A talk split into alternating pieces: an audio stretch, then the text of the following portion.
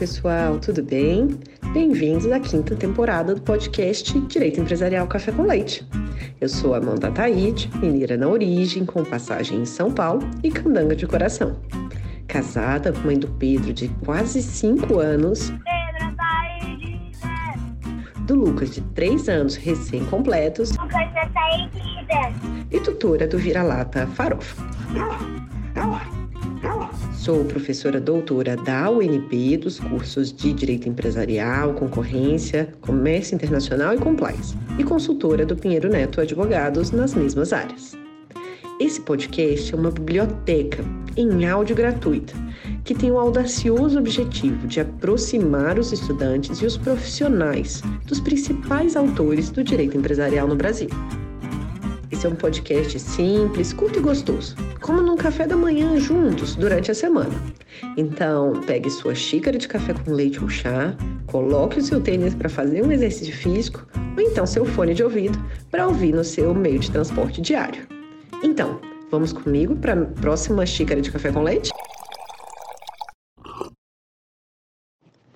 A nossa xícara de café com leite de direito empresarial de hoje vai tratar de um artigo intitulado Tertúlias sobre as Sociedades em Comandita, de autoria dos professores Gladstone Mamed, Fernando Gaghini, Marlon Tomazetti e José Gabriel Assis de Almeida.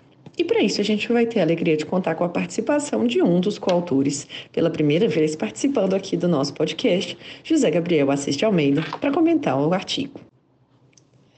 O professor José Gabriel Assis de Almeida é advogado e professor uh, adjunto da Unirio, Universidade Federal do Estado do Rio de Janeiro, e ex-professor adjunto da UERJ, Universidade do Estado do Rio de Janeiro. Ele é graduado em Direito pela Universidade Cândido Mendes, mestre em Direito Comunitário e Europeu pela Université Paris e doutor em Direito pela Universidade eh, Paris 2, a Panthéon-Assas. Atualmente, ele tem pesquisado temas como direito de empresa, arbitragem, direito aeronáutico, concorrência, comércio, integração e direito comunitário. Professor José, muito obrigada por ter aceitado o convite para participar do nosso podcast, por apresentar, de um modo simples, curto e gostoso, esse tema sobre a sociedade em comandita e essas perspectivas um pouco novas até e não usuais sobre a utilização né, e a atualidade da utilização desse tipo societário. Eu é que muito agradeço, professora Amanda Taide, pelo honroso e gentil convite para discutir aqui um tema tão instigante, que é o da sociedade em comandita.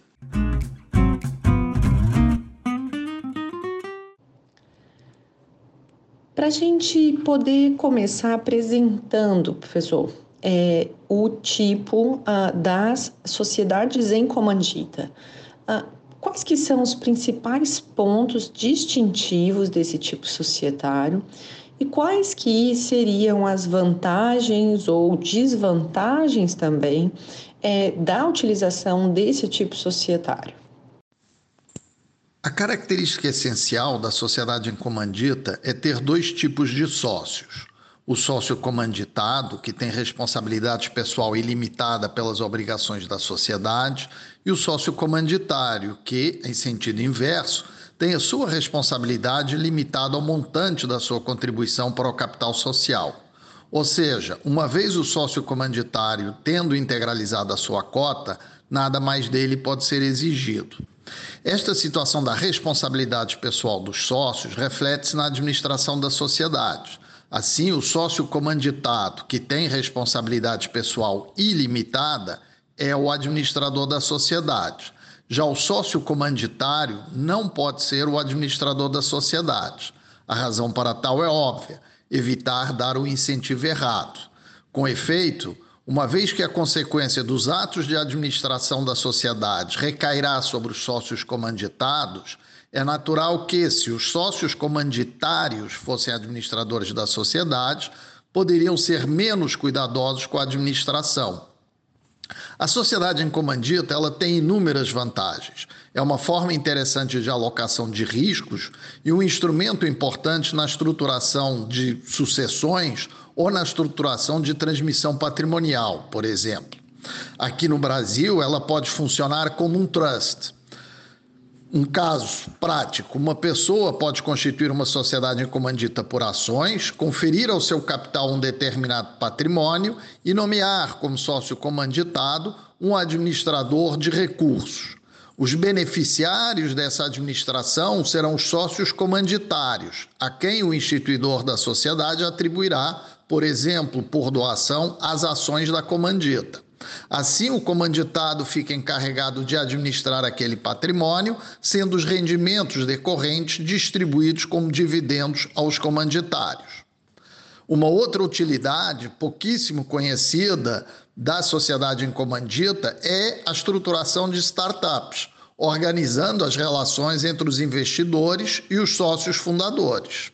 O mapa de empresas do DREI, Departamento Nacional do Registro Empresarial e Integração, indica, segundo a atualização feita em 13 de abril de 2023, que existiam no Brasil 71 sociedades em comandita por ações e 50 sociedades em comandita simples, ou seja, um total de 121, 121 sociedades em comandita. É claro que, comparado às sociedades limitadas, são pouquíssimas, representam 0,002% do total de sociedades limitadas. Mas há um fato curioso: nos últimos dois anos foram constituídas sete sociedades em comandita, duas por ações e cinco simples. Ou seja, nos últimos dois anos houve um crescimento de quase 7% no número de sociedades em comandita.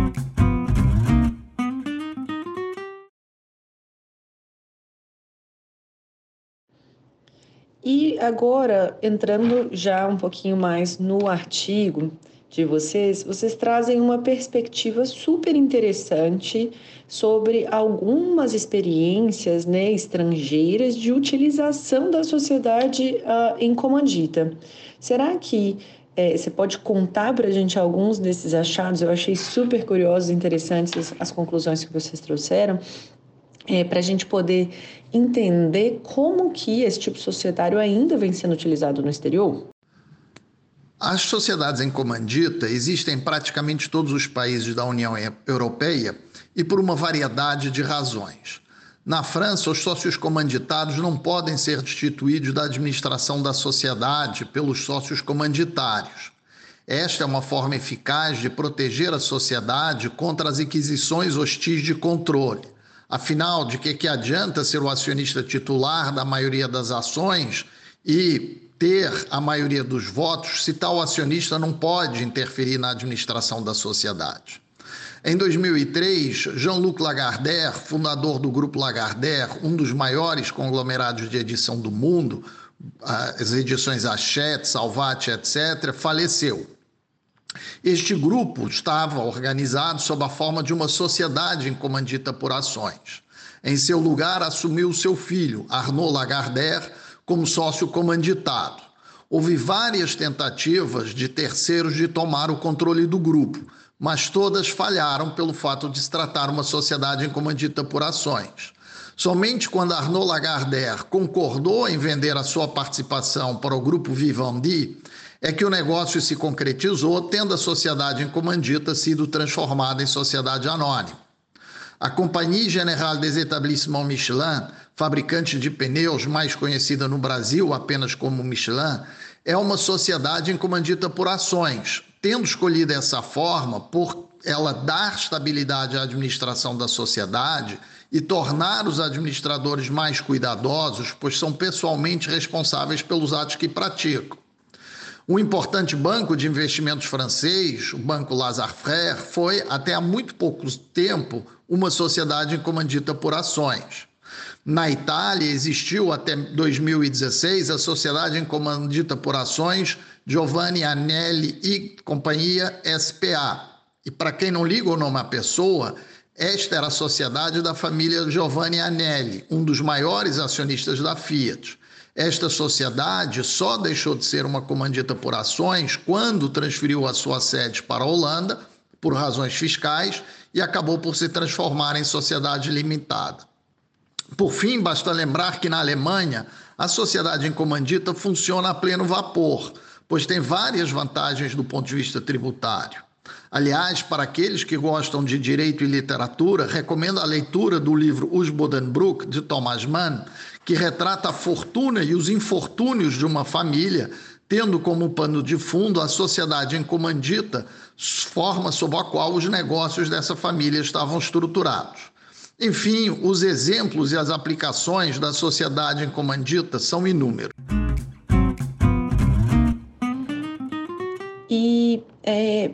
Agora passando para o Brasil.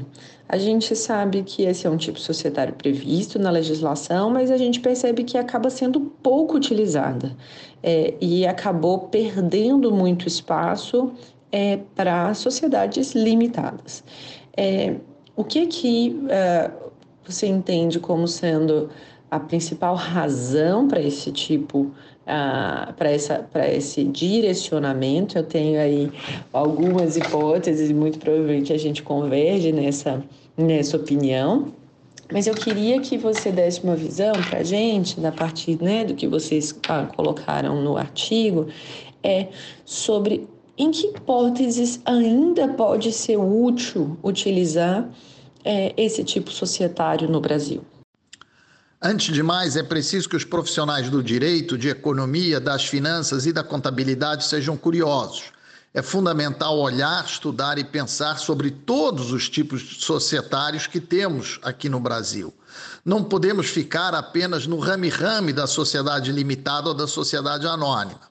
Ora, a sociedade em comandita, a sociedade não coletiva, a sociedade em participação e até mesmo a sociedade em comum oferecem inúmeras possibilidades para estruturar e viabilizar negócios, pois têm uma grande plasticidade. Sejamos curiosos e pensemos fora da caixa é o lema que todos nós devemos adotar.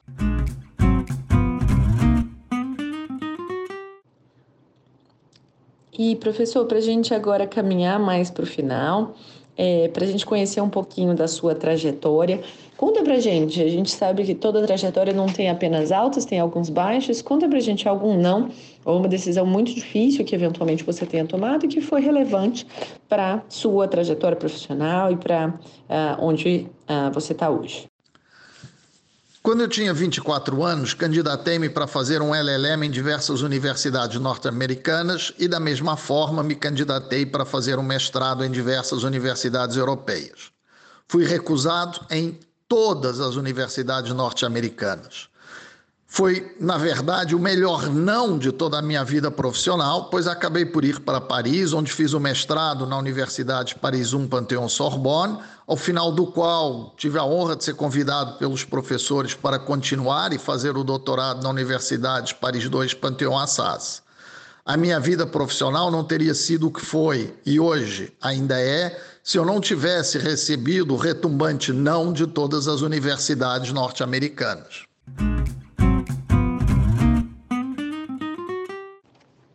Por fim, para a gente concluir, professor, conta para a gente como que você tem se mantido atualizado, o que, que você sugere para os nossos alunos em termos de método né, de, uh, de atualização constante.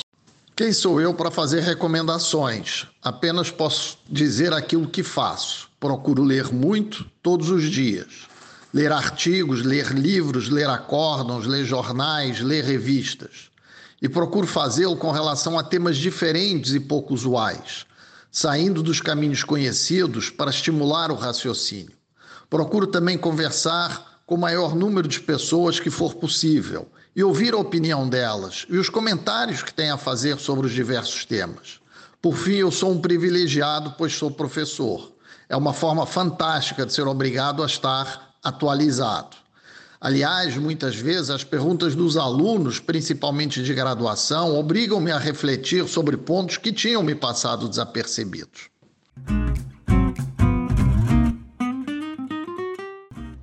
Professor, muitíssimo obrigada pela sua participação, disponibilidade, primeira participação aqui no nosso podcast. Dois dos coautores desse artigo já estiveram aqui, o professor Gladstone Mamed e o professor Marlon. Então, é uma alegria tê-lo aqui para a gente poder divulgar né, esse artigo agora, muito recentemente publicado agora é, em maio de 2023, para os nossos alunos e para os ouvintes. Obrigada, até a próxima.